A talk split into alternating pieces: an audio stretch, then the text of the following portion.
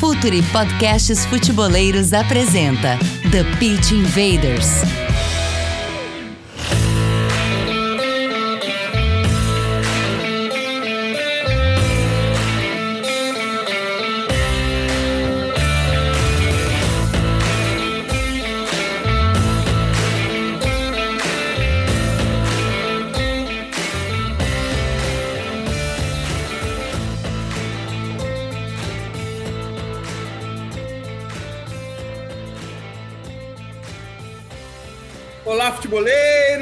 Olá, futeboleiras! Futuri Podcasts apresenta The Pitch Invaders, episódio 285.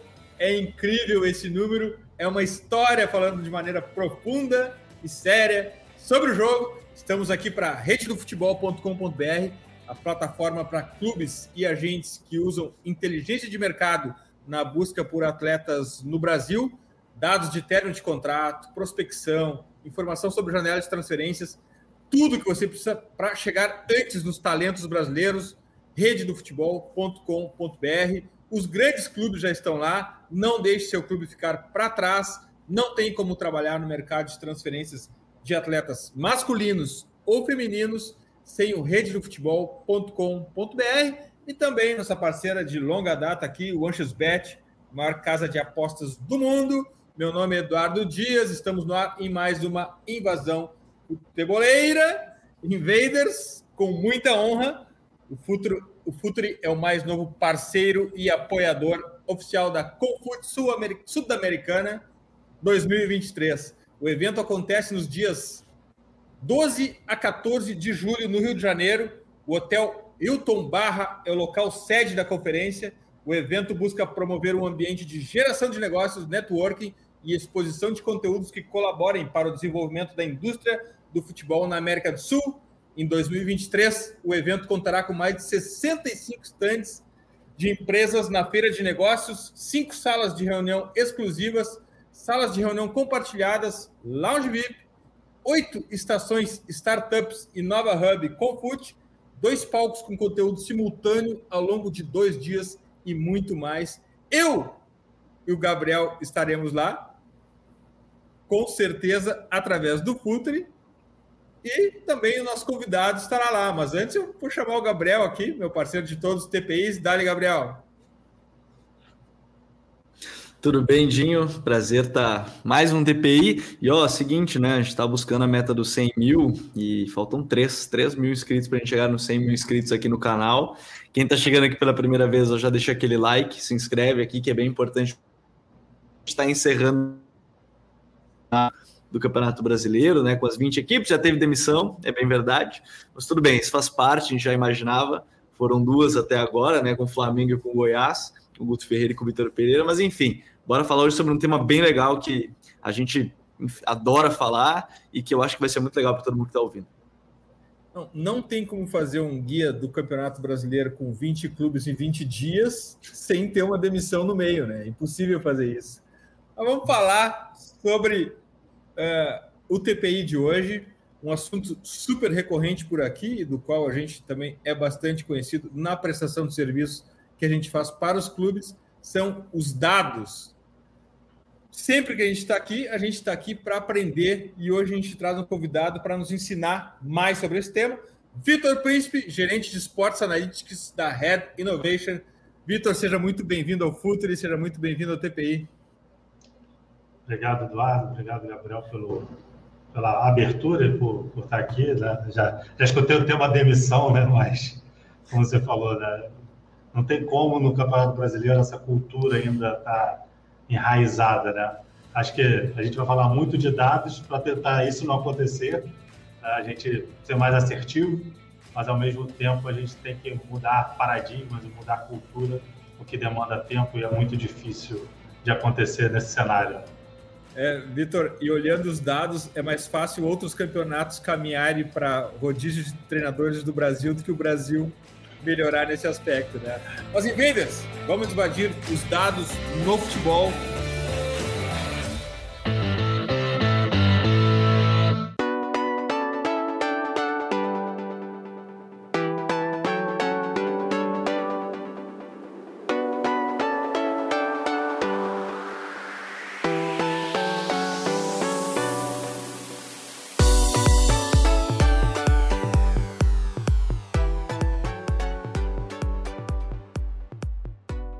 Vitor, aqui a gente sempre começa com uma, uma, uma palavra que para a gente uh, diz muito, porque ela é pouco usada no futebol, nas análises, uh, que é o contexto. Antes de tudo, vamos contextualizar tudo então, Vitor. Como é que o que faz a Red Innovation? Qual o serviço que vocês prestam? Conta para a gente aí, contextualiza para a gente aí uh, sobre a tua empresa e o teu trabalho. Bom, Eduardo, é, a gente está falando hoje de uma empresa da, da Red Innovation que tem 10 anos de mercado. Uma empresa que trabalha com análise de dados, com é, analytics, né? desde a da venda inicial de um, de um software, exemplo, Tableau, que é uma das empresas que a gente representa, que há basicamente cinco meses apostou em abrir um braço da sua empresa para olhar para o esporte né, olhar para a análise de dados dentro desse contexto do, do esporte. E me convidou para justamente gerenciar essa área, tirar essa, essa área do chão, né, digamos assim, uma analogia com a construção, e de fato a gente começar a, cam a caminhar nesse cenário, uh, onde ainda, uh, e eu falo ainda porque estou desde 2015, minimamente desde 2015, nesse mercado, falando um pouquinho de dados, tentando contribuir de alguma maneira, onde no Brasil provavelmente a gente ainda nem estava falando de dados, era muito embrionário ainda. Uh, e eu já estava em 2015 buscando esse conhecimento fora do Brasil e fazendo esse paralelo para dentro uh, do esporte. E no ano passado a Red me chama justamente com esse desafio, né, de ser uma empresa que já tem 10 anos de história analytics e pegar tudo que basicamente é feito para o mercado corporativo, e aí com grandes clientes em banco, uh, supermercados, multinacionais, e que, de fato, o que, que a gente faz nessas empresas, o que, que essas empresas fazem, e que a gente pode trazer de contribuição para dentro do mundo do esporte. Dentro desse contexto, eu brinco que o futebol paga a conta, né? É, ele paga a conta no sentido que, como a gente, e eu brinco até muito com meus alunos, por eu ser professor também, eu falo que no Brasil a gente tem a monocultura do futebol, a gente só tem futebol. Os outros esportes não existem, né? Basicamente, ele existe. Eu, como ex-atleta de handball, né? para mim existe o handball, mas para muitas pessoas acaba que esse esporte ele não, não, as pessoas não enxergam. Vão enxergar ali na época de Olimpíada, que tem um monte de esporte acontecendo, mas no dia a dia a gente vive e respira futebol. Essa é a nossa cultura esportiva no Brasil. Então eu brinco dentro da empresa que o futebol é o que vai ter que pagar a conta. Se a gente quer ajudar algum outro esporte, né, o futebol vai ter que pagar essa conta para a gente poder ajudar, e esse é um dos nossos planos. Né? A gente não vai se limitar somente ao futebol. A gente hoje tem ações junto ao futebol, é, por, por, esse entendimento de maior abertura, maior visibilidade que o futebol pode trazer para o negócio da empresa, mas também a gente quer trazer outros esportes que precisam de visualização e a gente quer ajudar com a parte de analytics, que a gente ajude eles a tomar as melhores decisões. E aí, seja dentro do âmbito do negócio, que é, que é o, aquele âmbito off-field, né, fora do campo, que os americanos definem muito bem, ou seja um on-field, né, dentro do campo, dentro da quadra, é, olhando mais para a performance, para a lesão, é, para fazer com que esse atleta performe melhor. Então, a gente tem essas duas visões dentro da empresa. A gente não a gente não divulga muito, a gente acaba divulgando mais a parte off-field, né? mais a parte do marketing, dos dados do, do fã, do torcedor. Então, a gente está muito mais focado uh, com a abertura de mercado para essa para esse segmento, porque ele dá uma visibilidade também maior é, do que propriamente ficar lá trabalhando com os dados da fisiologia, mas sempre chega alguém, sempre chega um cliente olhando para esse, para esse cenário. Hoje a gente é, ainda está se posicionando, então Uh, você comentou da, da, própria Confute. A Confute provavelmente vai ser o evento que a gente vai debutar para o mercado, digamos assim, né? a gente vai estrear para o mercado, é onde de fato a gente vai apresentar os primeiros produtos que a gente desenvolveu, né? que já estão em, é, não em totalidade, mas sua parte já está funcionando dentro de clubes, e a gente vai mostrar de fato aquilo que a gente acredita, que a gente integre, que a gente com o FUT e mostrar para o mercado o que a gente pensa. Tá? E com dois, dois vieses, né? Um olhando o cliente, né? olhando a, as relações com clientes que podem estar ali, e outra relações de parcerias que também a gente pode criar, a gente pode ter sinergia. Eu acho que ninguém é, é o dono da verdade, né? Eu acho que várias empresas acabam no mercado brigando um pouco, aonde na verdade elas poderiam se unir e caminhar de mão dadas e a gente fazer sim um mercado mais forte, mais sólido e bom para todo mundo, né? Onde todo mundo consegue ganhar e lembrando sempre do cliente, né? É, o cliente para mim é um parceiro. Ele tem que estar tá feliz, ele tem que estar tá entendendo toda a proposta que a gente está tá querendo entregar para ele e a gente como empresa ouvi-los um pouquinho, é, ouvir essa expertise que eles têm no dia a dia, para a gente saber como que a gente pode modular um produto melhor, fazendo entregas melhores, é, mais assertivas. Então, a, a Red é, é esse mix de coisas, ainda é um bebê, a área de esporte, e a gente está caminhando gradativamente nesse cenário. E assim, né, Vitor, esse, esse cenário de, de analytics, ele tem crescido e, e, também muito porque hoje em dia muitas pessoas no futebol elas têm acesso a esses dados na palma da mão de maneira gratuita. É claro que de uma maneira mais simples ainda, não do que a gente vai detalhar aqui mais para frente. Mas é, como é que você vê essa evolução? Já que a gente está falando desse contexto, essa evolução dos dados, ele entrando dentro do mercado, sendo cada vez mais utilizado. Como é que você vê essa evolução? Já que a gente está falando aí já tanto de algo que se tornou muito comum, seja na análise, seja para os clubes. Claro que ainda tem muita coisa que eles podem auxiliar, mas como é que você vê isso tudo, Vitor? Bom, deixa eu fazer um, um paralelo aqui. Vou, vou dividir em 50%, tá? É, por minha formação de profissional de educação física e pela minha formação de matemático. Né? Por eu ter as duas formações, né? 50% do meu lado fala de um jeito e 50% entende o outro jeito que o mercado fala. Tá? Então, eu como professor do, do, curso de Educação Física, hoje eu estou na UERJ lecionando a disciplina de Gestão do Esporte, é, e a gente tem esse tópico justamente de Sport Analytics dentro da gestão, né? porque a linha de pesquisa de Sport Analytics está dentro da gestão do esporte mundialmente falando.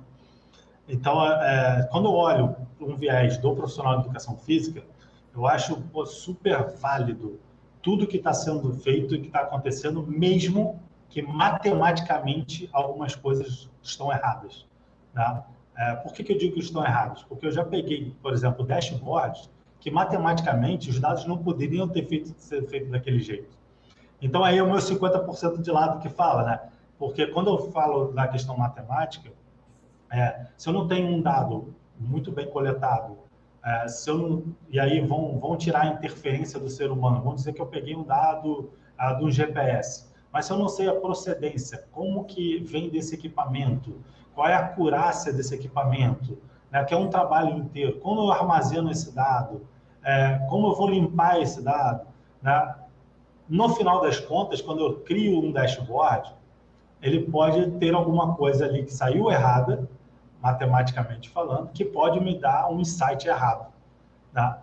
Então, é, quando, quando todo mundo hoje fala de dados, é, quando eu comecei lá em 2015 a falar, a minha visão sobre os dados era muito, talvez, é, incisivo a falar que está todo mundo olhando só para o dashboard, é, querendo fazer alguma coisa, mas por trás estava um monte de planilha de Excel, um monte de arquivo que estava com seus problemas e estava todo mundo tomando decisão. Vou fazer um curso de Power BI e aprendi a fazer. Olha que lindo, maravilhoso. É, isso não mudou até hoje. Continua assim. Tá? O que, que a gente tenta fazer um pouquinho? A partir da, da expertise que a gente tem, a gente de fato ajudar nesse processo do bastidor, que é pensar nessa coleta de dados de uma maneira mais séria, é, de montar um data lake, de fazer integrações que elas vão de fato trazer insights e montar um dashboard aonde matematicamente a gente consiga entregar valor e educar o mercado nesse sentido. Eu falo muito que a gente tem um processo de educação. Com isso, o que, que acontece?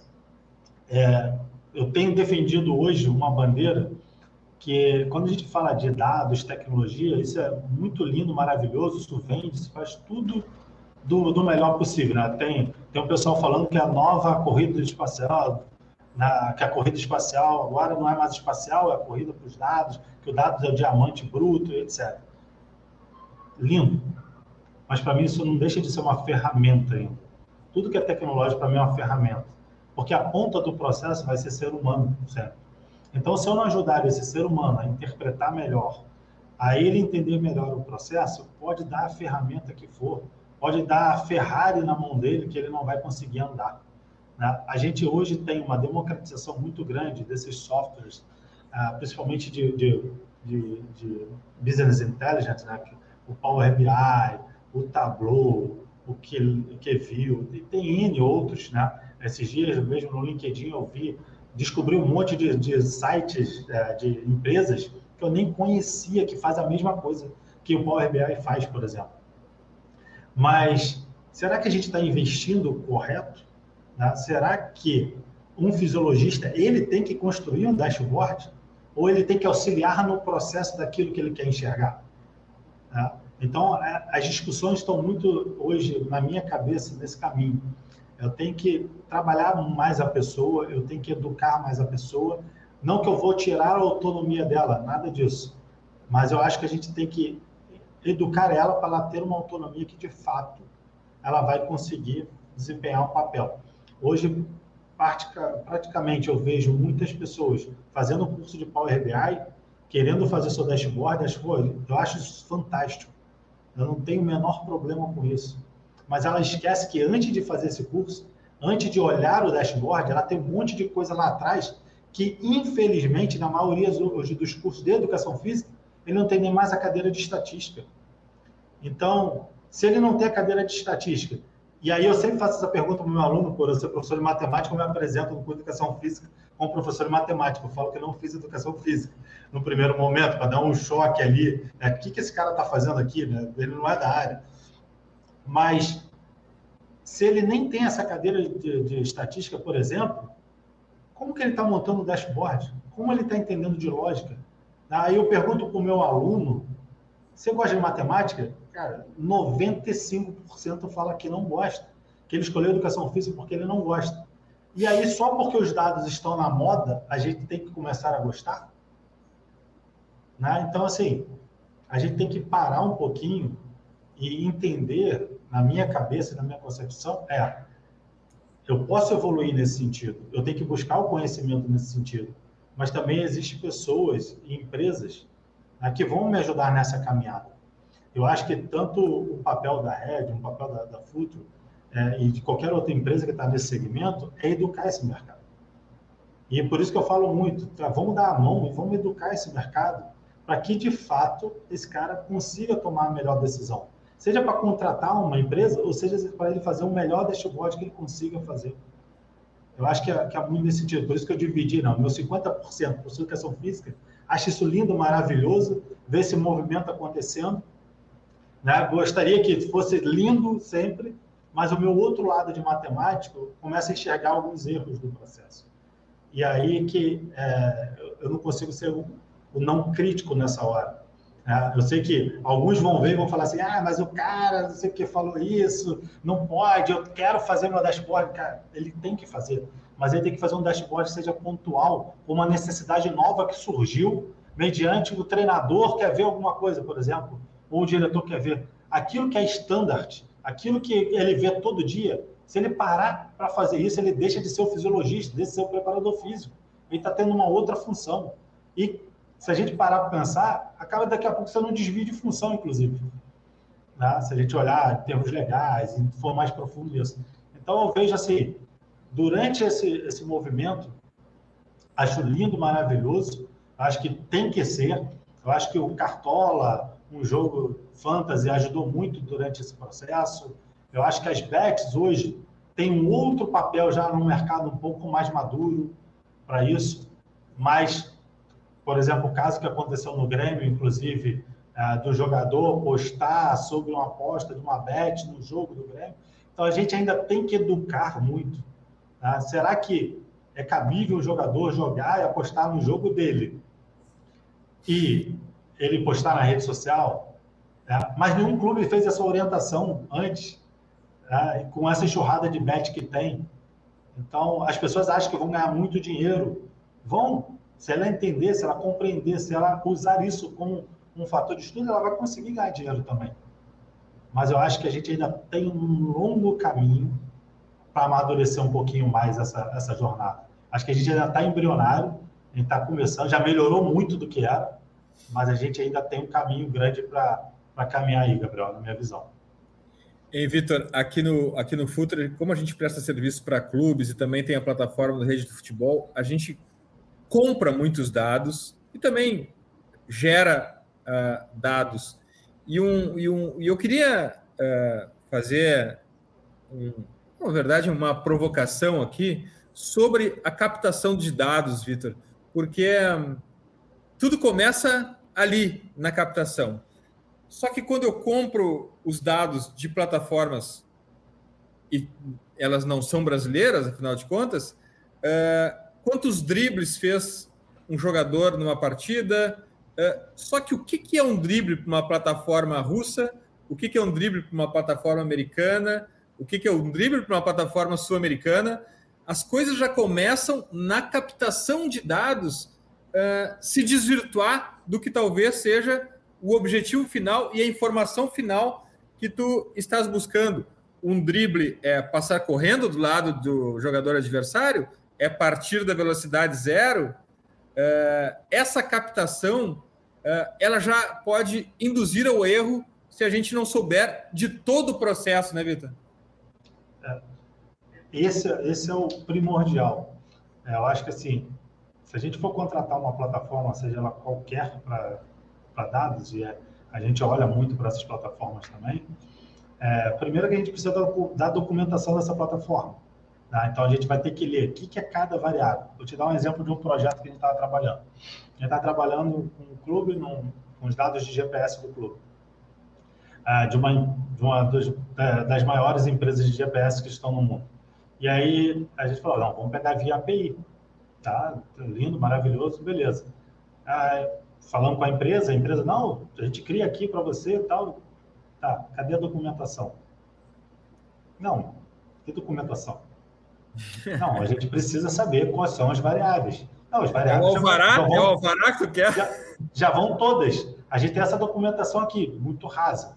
O que, que a gente teve que fazer? A gente teve que puxar todo da API e entender o que, que é cada variável.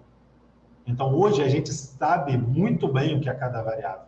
A gente sabe como cada variável se comporta. Para ter ideia, a gente chegou ao ponto de achar erro na variável, porque a gente foi a fundo estudar a variável. Então, acho que esse é um papel que nenhum clube vai conseguir fazer. Né? A não ser que ele queira montar um setor super robusto para investigar. Então, acho que é, uma das minhas preocupações muito grandes quando eu monto um produto é justamente isso. É olhar assim, eu estou comprando dado, eu estou adquirindo dado de quem, e aí eu vou a fundo entender esse dado para, de fato, eu começar a modelar matematicamente. A gente tem uma equipe de ciência de dados hoje, que são, tem um, um gerente do departamento de ciência de dados e, e três estatísticas. Né? Então, pessoas que, que vivem análise de dados. Ah, mas eu, que quando é são dados de esporte, eu entro junto para esse processo para a gente discutir um pouquinho, avaliar um pouco isso. Ah, então, se a gente quiser criar modelos em cima disso, que você está falando, com dados das vezes que você não sabe de fato o que é um drible, que foi o seu exemplo, a gente vai criar modelos errôneos. Então, é uma sucessão de erro que começa às vezes na coleta, que vai passar para o modelo, esse mesmo erro, e depois vai passar para outro erro que vai ser lá na entrega. Consequentemente, quem olhar esse dashboard, ele vai ver um erro, vai tomar a decisão em cima de um erro. Então, acho que é muito desse contexto que a gente precisa tomar um cuidado muito grande é, de entender esse bastidor ali do dado. Porque muitas pessoas só olham o dashboard, só olham o que é bonito, né? só olham o que o cara pode pregar e botar na parede. Tá? E isso, para mim, já é o final da ponta. Eu brinco até que isso é uma parte de UX, né? É design para mim. O, o, grosso ele está no antes, está ali que começa onde você falou na coleta. Então acho que assim, se, se a gente precisa tomar um cuidado é que plataforma a gente está comprando, se a gente está recebendo a documentação, se tem a documentação se a gente está mergulhando a fundo antes de criar qualquer coisa, tá? seja a gente quanto empresa aqui falando, uh, seja o clube que está comprando uma plataforma. E aí tem algumas plataformas que vendem dados que estão aí no mercado, que os dados são feitos por seres humanos. Né? São pessoas que olham o jogo e coletam o jogo. E aí vamos fazer um experimento rápido aqui. Se nós três olharmos o mesmo jogo e se a gente for mensurar o passe, a gente vai provavelmente errar nós três. Pode ser que eu veja num jogo inteiro 30 passes, você, Eduardo, veja 40 e o Gabriel veja 20. Por quê? Você é um ser humano, você erra. Diferente de uma máquina. E aí entra um outro problema da máquina. Né? Ah, beleza, vamos usar inteligência artificial para mensurar isso. Lindo. Mas alguém já viu todas as empresas de inteligência artificial que tem, qual é a acurácia delas? Eu lembro que em pesquisas acadêmicas, o máximo que se chegou foi a 90% de assertividade. Então, quer dizer, não é 100%. Qual é o maior desafio? O gramado é verde. E se o clube joga de verde? O que, que é clube? O que, que é o jogador? O que, que é gramado? Né? Então, assim, para o próprio computador, a gente tem algumas limitações durante esse processo. E, Vitor, dizer, no final disso, são pessoas, né? E, Vitor, tem a, tem a clássica piada daquela inteligência artificial que não conseguia fazer a diferença entre a careca do bandeirinha e a bola. É, ainda, ainda tem isso, eu sou, eu sou careca. Tem jogador que é careca. Né? Para um elemento que está ali no vídeo, a, a inteligência artificial está olhando o objeto ali na, na imagem. Né? A gente pega um vídeo, divide em, em frames, esses frames são fotos de um pedaço, que vai identificar um objeto ali. Então, assim, o objeto é uma bola. Tá, mas ele vê uma coisa parecida com uma bola que é a cabeça do, do, do árbitro. E aí, ele vai achar que é uma bola. A bola que está do lado do gol, do, do, goleiro que ele coloca ali do lado, é uma bola? É uma bola. Ah, então calma aí, eu tenho que dar contexto para a bola, né? Tem que qualificar a bola. Qual é a, a bola, bola que, que passa correndo, a bola, a bola que passa correndo naquele placar eletrônico de publicidade ao lado. Exato. Então, olha quanto desafio a gente já levantou aqui, que tanto o ser humano tem também, só que a gente entende um contexto melhor, mas a gente talvez não tenha a agilidade de um computador para fazer cálculos mais rápidos. E a gente já falou do próprio contexto que a gente, como ser humano, vai ter que programar um algoritmo que entenda esses contextos todos, que para a gente é fácil, mas para o computador não é. Então a gente começa a ter vários desafios, que são desafios legais, inclusive, e são desafios que o mercado precisa passar. Mas imagina, quando eu, se eu crio um produto desse e vou vender para um clube, o clube está achando que está 100% certo. E não está. E muitas das vezes a pessoa não informa, o vendedor não vai informar para o clube que ó, minha acurácia é 80%, 90%, 70% que seja. Na academia a gente vê artigos de GPS sobre o GPS que falam muito sobre a caixa preta que é o GPS. Eu, já, eu mesmo já escrevi um artigo desse que a, até a métrica do, de cada empresa é diferente. Né? A gente tem um sistema internacional de medidas, por exemplo, que não é usado. A gente tem uma noção do que é um GPS de muito tempo atrás, vindo dos militares. E a gente não usa nada disso. Então, a gente usa que parâmetro para usar o GPS do jogador? Do que a gente acha? Tá? Ah, não, mas eu vi no artigo tal que usa tal. Você já questionou esse artigo, por exemplo? Você já questionou se tem um viés do pesquisador ali, que a empresa está fornecendo dado, deu equipamento para coletar? Então, são coisas que a gente precisa estar atento. A gente vai ser 100% assertivo em tudo? Não. É impossível. Mas eu acho que a gente precisa é, ter um pouquinho de crítica nesse processo para a gente, como empresa, entregar o melhor possível para o cliente e como pessoas que vão usar isso para a gente até aprender mais e falar assim, cara, esse aqui não é 100%, mas esse me atende hoje. E pode ser que atenda hoje e não atenda amanhã. Né? Então, são coisas que a gente precisa evoluir ainda bastante nesse cenário. É, e assim, Vitor, tem tantas coisas que a gente pode, pode aprofundar ainda, mas é, essa parte que você falava da questão do, do olho humano, da questão do, dos dados. É, hoje, talvez o grande uh, desafio dos departamentos é aproximar né, o, o, olho, no caso, o analista de desempenho, do, dos dados, seja com analista de dados, seja com a própria aproximação aí com, com softwares que a gente tem é, disponível hoje em dia. É, como é que você vê essa ligação? Porque hoje me parece que os clubes eles têm esse desafio, não, não focar tanto apenas nos dados, também em algum momento não focar apenas no, no, no olho, apesar do olho ainda ser, claro que de parte desse parâmetro, por óbvio, é, porque a pessoa está vendo, mas como é que você vê essa ligação, que me parece que seja o próximo passo de integrar cada vez mais essas duas áreas nos clubes? Concordo, Gabriel, concordo com você. Eu acho que também é um próximo passo.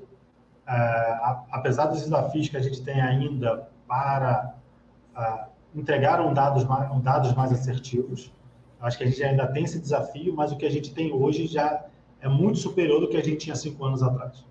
Né? Então, acho que a gente já caminha para outros passos e esse acho que concordo com você que talvez seja o próximo passo que a gente tem que dar. E aí eu volto naquela fala quando eu falo que, que tecnologia são ferramentas e o que a gente tem que investir são em pessoas.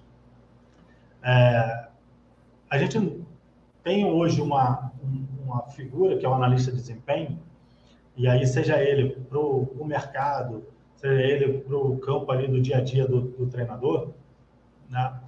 que ele é de fundamental importância, que eles são os olhos do treinador, e aí vou, não vou nem pensar no mercado, vou usar ali no, no dia do jogo, eles são olhos do treinador no dia do jogo. Então, primeiro, ele tem que estar muito alinhado, uhum. entendendo o que é futebol e especificamente entendendo o que aquele treinador pensa de futebol. Então, um analista de desempenho, ele tem que ser um camaleão hoje. Por quê? Ele tem que estudar muito sobre futebol, muito sobre análise e ainda tem que entender muito da pessoa que é o treinador que ele vai entregar o relatório dele. Então, já começa o primeiro desafio. Eu tenho que treinar esse cara para ele conseguir conversar com o treinador e o treinador conseguir conversar com ele. Muitos treinadores ainda não gostam do analista de desempenho dentro do cenário do treinamento dele. A maioria acredito que isso já está satisfeito, já, já entendeu da importância, mas a gente tem essa barreira ainda, é, talvez não tão latente quanto dois, três anos atrás, quando eu estava no clube, mas é, ainda existe essa, lacuna. Então, acho que o primeiro desafio é esse aí. O segundo desafio é treinar esse analista para usar as ferramentas que estão chegando no mercado. Tá? É, treinar o analista aqui, o que ele está vendo de dados suporta uma decisão dele, não está concorrendo com ele uhum. no primeiro momento. Eu acho que o analista, ele, às vezes, ele tem um medo que aquela ferramenta vai tirar o emprego dele. E, na verdade, ela não vem para tirar emprego de ninguém, ela vem para facilitar o trabalho dele. Então, vou te dar um exemplo se a gente usasse inteligência artificial. Vamos supor que a gente vendeu para um clube um software de inteligência artificial que ele sobe o jogo lá processou o jogo, tem todos os dados daquele jogo ali.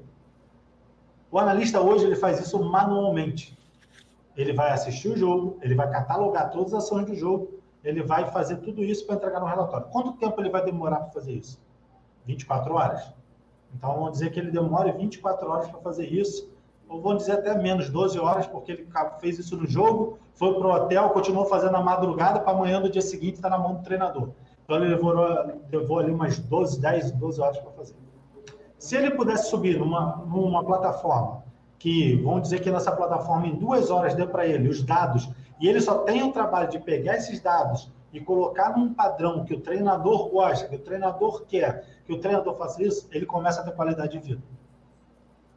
Ele deixa de ser um que eu brinco muito, né, que é um, um macaquinho, e aí não é pejorativo, é sim porque a gente fez muito teste de laboratório, testes repetitivos usando macacos uh, no passado. Então ele deixa de ser uma pessoa que só tecla botãozinho para ser uma pessoa que pensa em cima dos dados. Tá? E ele vai ser esse cara que vai poder dar insights para as empresas para uhum. melhorar o próprio algoritmo de inteligência. Por quê? Porque ele é ser humano que tem um contexto. Então, eu acho que assim, a gente precisa educar esse cara para que ele entenda que o foco ali não é ele perder o emprego. O foco é ele se aperfeiçoar, ser mais efetivo na entrega do trabalho e ele conseguir ter mais qualidade de vida. Porque, desculpa, o cara acha que é normal ele acabar o jogo, ficar a madrugada inteira tabulando dados para entregar para um treinador e isso virar cíclico no Brasil toda quarta e domingo, desculpa, eu não entendo o trabalho dessa maneira. Então, acho que a gente precisa usar a, a tecnologia ao nosso favor. Então, acho que a gente está caminhando para isso. É, infelizmente, e aí, infelizmente, por quê? A gente não tem cursos que falem disso, por exemplo. A gente não tem nenhum curso de analista de desempenho que vai falar de qualidade de vida do analista. Não existe nenhum. Tá? Já fiz, já montei alguns, já participei de outros fora do Brasil e eu ainda até hoje não vi nenhum. Só que hoje, para mim, isso está fazendo muito mais sentido do que ensinar o cara a apertar um botão. Tá? Então eu vejo, Gabriel, que sim, é um desafio muito grande, mas a gente ainda tem essas barreiras ainda para superar. Fazer o clube entender isso ainda é um processo que a gente vai precisar de tempo. Mas, volto a dizer, eu estou aqui representando uma empresa, eu acho que a empresa tem esse papel, vocês, pelo lado da Future, também têm esse papel, para a gente caminhar nesse mercado de uma maneira saudável, porque daqui a pouco a gente vai ter um bando de doentes trabalhando. A gente vai ter pessoas com depressão, a gente vai ter doenças patológicas que vão ser feitas por uma coisa que era para ser prazer. Eu, eu ontem estava conversando com uma psicóloga e ela falou assim, cara, eu acho que você tem o melhor emprego do mundo. Eu falei, por quê? Porque você falou que você tem prazer, você trabalha com o que você gosta. Eu falei, trabalho exatamente com o que eu sou apaixonado. Hoje eu tenho, mais legal é ter malucos junto comigo que acreditam nessa brincadeira toda de dados, e a gente está aqui por causa disso, porque vocês também acreditam nessa brincadeira de dados, aonde a gente sabe, e, a, e a, por convicção aqui, talvez os três tenham certeza que isso talvez melhore uma qualidade de vida, que isso talvez melhore o que a gente entende sobre futebol, isso talvez melhore o desempenho de um atleta ou de um garoto, um talento que ainda está por surgir. Então, acho que nós três aqui acreditamos um pouquinho disso, que os dados, a tecnologia pode fazer isso. Eu acho que é por isso que a gente está conversando aqui. Então, eu conversando com a, psicóloga, foi muito desse, desse intuito. Ela, mas as pessoas lutam sempre por isso? Eu falei, é. Mas, assim, caiu, graças a Deus, Deus foi bom comigo, caiu para mim essa profissão, é, esse desafio que, para mim, é, é um prazer, de fato, poder ajudar, poder instruir, poder educar, e aí volta na, naquela, naquela fase. A gente precisa educar pessoas para esse processo. Aqui a abordagem bacana é essa sobre a qualidade de vida do analista é, e esse testemunho também do Vitor. Acho muito bacana esse, esse tipo de enfoque, porque sempre quando a gente está falando aqui sobre tecnologia e dados, a gente deixa esse aspecto humano de lado, né? A gente não, não toca nesse ponto. Eu acho muito bacana. E eu queria falar também sobre outro aspecto que a gente não fala quando se fala em dados, que são os eventos do jogo que os, que os dados não cobrem, né, Vitor? Quando, como que o meu jogador reage quando ele, leva, quando ele leva um cartão vermelho? Quando que o meu jogador reage quando ele é substituído? Qual é a postura corporal dele no aquecimento? É, o que acontece quando não passa uma bola para ele? O que acontece quando o time dele sofre um gol? Então, para a gente uh, uh, falar sobre dados, a gente precisa também falar sobre uma enormidade de coisas que são relevantes para o jogo, que são importantes e que os dados ainda não estão lá, né, Vitor? Então, Eduardo, assim, teoricamente são dados, né? A gente enxerga, a, a gente vê, né? Então, o que, que se a gente for definir o que, que são dados? Dado é qualquer coisa. São números, são palavras, são vídeos, são expressões, tudo que a gente pode pegar e codificar para ter uma informação um dado.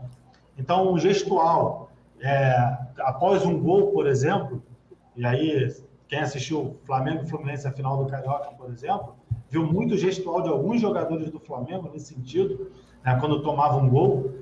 Isso está passando uma informação. Né, tá, esse dado, esse gestual está passando uma informação para alguém. Então, a gente hoje não tem é, ninguém olhando para esse tipo de dados. É, eu falo que são os dados da psicologia, já conversei isso com, com psicólogos do esporte, inclusive, que o, o meu maior desejo é conseguir mensurar um pouco esses dados. E aí, todo psicólogo, ele, ele, ele não gosta muito dessa parte de mensurar a parte psicológica, né? É porque ela é muito intangível. Eu me converti, né? entendi esse, como eles pensam dessa maneira. Quanto mais eu acabei estudando o ser humano para tentar entender o ser humano um pouquinho, mas ao mesmo tempo a gente pode ver coisas bastante legais e bastante interessantes quando a gente olha esse viés psicológico. Eu acho que isso pode fazer diversas diferenças quando a gente, por exemplo, cria alguma, algum modelo matemático para fazer um valuation de um atleta, por exemplo. Quando a gente vê um, um valuation de um atleta, o que, que ele compõe normalmente? Né? Ele basicamente compõe o desempenho da, de performance desse cara. E uma coisa que, quando eu fui na, fazer o curso da UEFA de treinador, não quero ser treinador, não tenho a mínima noção e previsão disso, mas eu quero entender a cabeça desse cara, que é o treinador, porque é um ser humano diferente, né? É, uma das coisas que se falaram muito na hora que a gente estava falando até dessa parte de como avaliar um atleta, né? eles, ah, eu fiz na curso de scout na Inglaterra e fiz o, o, curso nível C da UEFA na Inglaterra também. Ah, eu gosto muito da escola inglesa de futebol, dos conceitos da, da academia inglesa em relação ao futebol, então eu fui lá beber um pouco dessa fonte. E aí, uma das coisas que eles sempre falavam é: olha o comportamento desse atleta. Tá? Olha o comportamento desse atleta quando ele toma um gol, quando ele é expulso, quando ele sofre uma falta, quando ele faz uma falta. São os intangíveis que são, às vezes, não mensuráveis né, pelos dados, e aí isso te dá um balizamento para quando você construir um relatório, você de fato conseguir olhar esse cara diferente. Agora, imagine o seguinte: pegar o mesmo exemplo que eu usei da inteligência artificial. Se o, o analista sobe o vídeo que demorou duas horas para ele pegar nos dados, ele pode olhar para esse intangível. Ele pode olhar nesse viés de comportamento. Né? Será que o atleta virou de costas é, quando tomou o gol, baixou a cabeça, ele sorriu? O que, que ele fez que não é hábito de, do dia a dia dele? Né? E até mesmo fazer essa troca depois com o psicólogo do clube, para que de fato chegue num, num, num valor, é, mesmo que não seja um valor não numérico ali, mas um, uma, uma questão que pode ser trabalhada no dia a dia? Então, acho que isso, Eduardo, tem um papel fundamental. Isso faz parte de nós seres humanos, né? É, tem um livro que, que fala muito disso, que é o Corpo Fala, né? É, que fala muito da, das expressões corporais. Eu estou tendo um aqui do lado que é o Poder da Presença da Amy Cudley, também, que ela fala muito da, da expansividade, o quanto, o quanto o ser humano é expansivo e precisa dessa expansividade para se comunicar com o mundo. O jogador de futebol, o jogador de qualquer esporte também precisa disso. Ele se expressa com o mundo dessa maneira. Quando ele faz, quando o Pelé fazia o gol, o soco no ar, é uma expressão de euforia, de, de vontade, de, cara, consegui, cheguei lá, fiz um gol. Né? Vários jogadores têm seu momento de extravasar, de como ele extravasa, extravasa isso. Então, tanto na vitória quanto na derrota, enxergar esses intangíveis talvez sejam fundamentais hoje para a gente entender melhor o jogo. Ah, que bacana, Vitor. Eu sempre brinco aqui, eu sempre brinco aqui também nas redes sociais que um efeito prático dos dados é marcar com notas de 1 a 5 por 30 dias no final do dia, se teu dia foi feliz ou se não foi feliz. E daqui a 30 dias tu vai ter uma bela informação do que tu pode fazer da, da tua vida com esse pequeno dado. Então, tem pequenos dados podem impactar muito. Mas aqui a gente tem outro, outro dado, que é o cronômetro, que nos dá algumas informações, que a gente está na hora de ir para as nossas dicas futeboleiras. The Pitch Invaders apresenta Dicas Futeboleiras.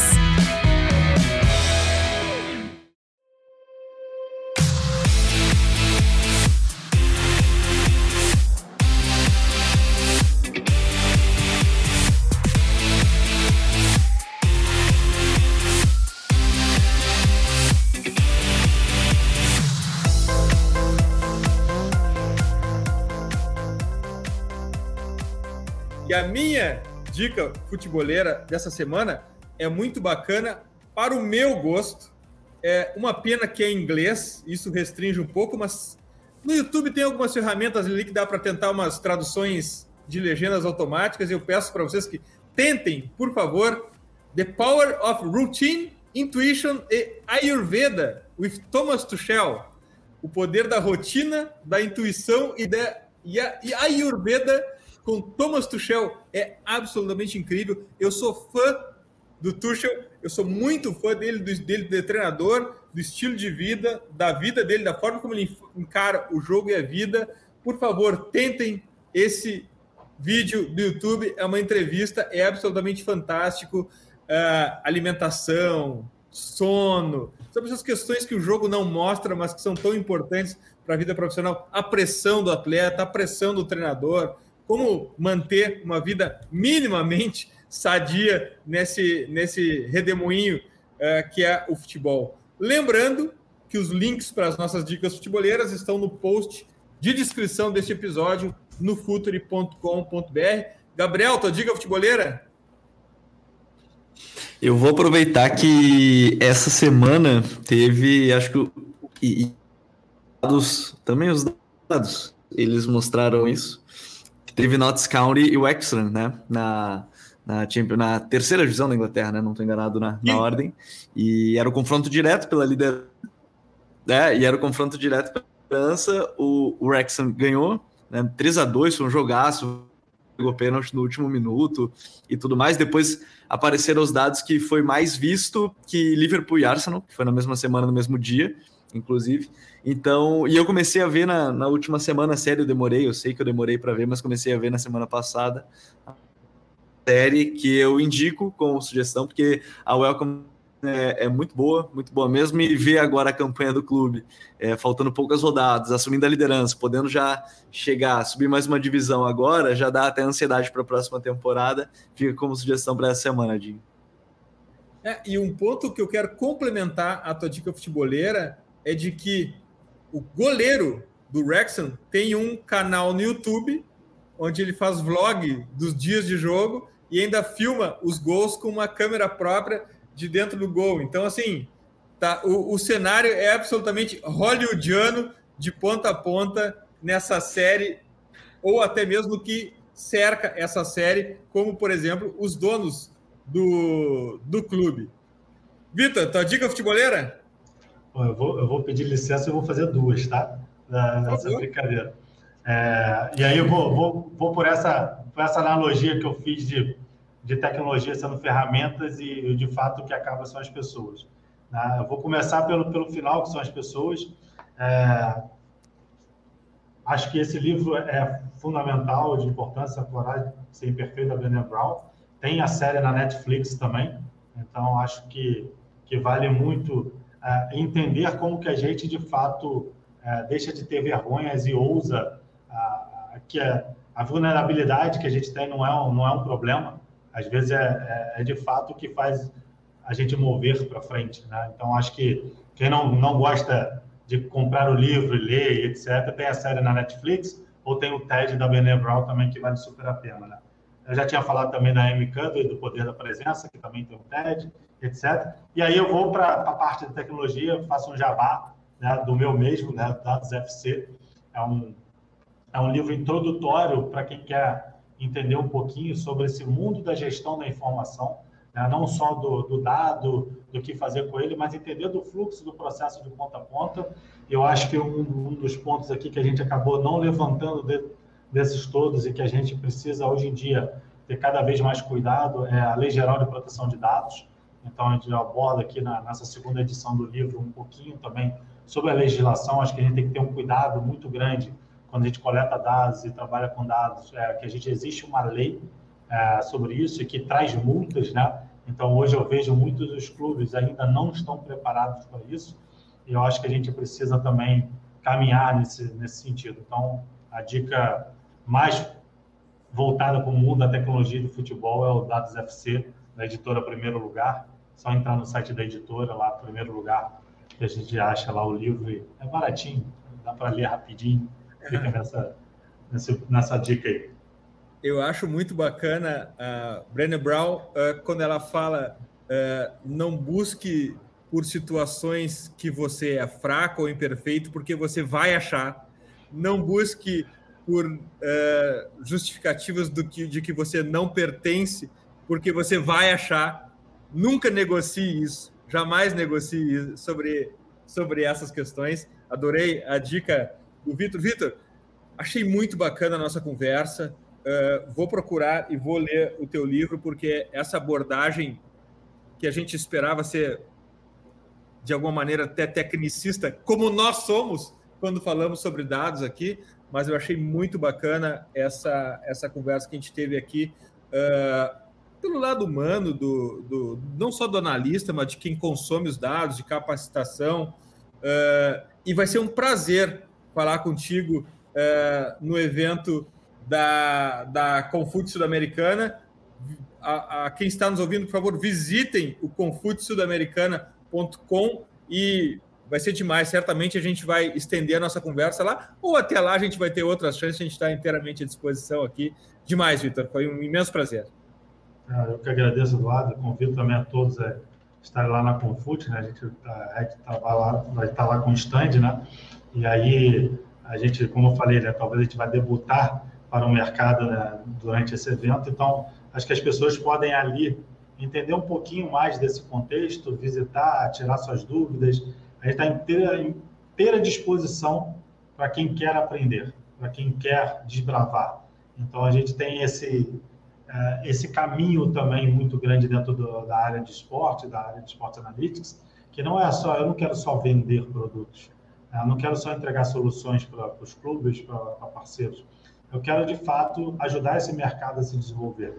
Então, por essa posição que a gente toma de ajuda ao mercado a se desenvolver, a gente está super aberto a trocar é, ideias com parceiros, a trocar ideias com clientes, a trocar ideias com pessoas que querem entrar nesse mercado.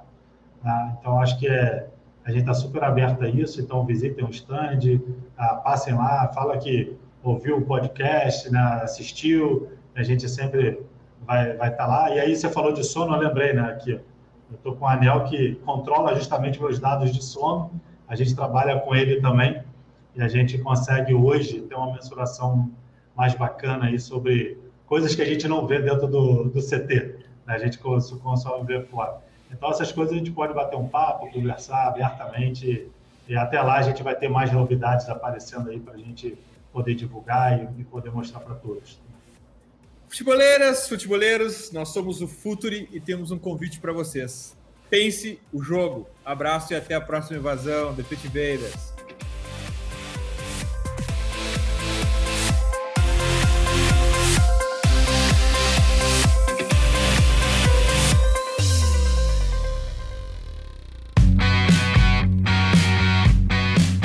Futuri apresentou The Pitch Invaders.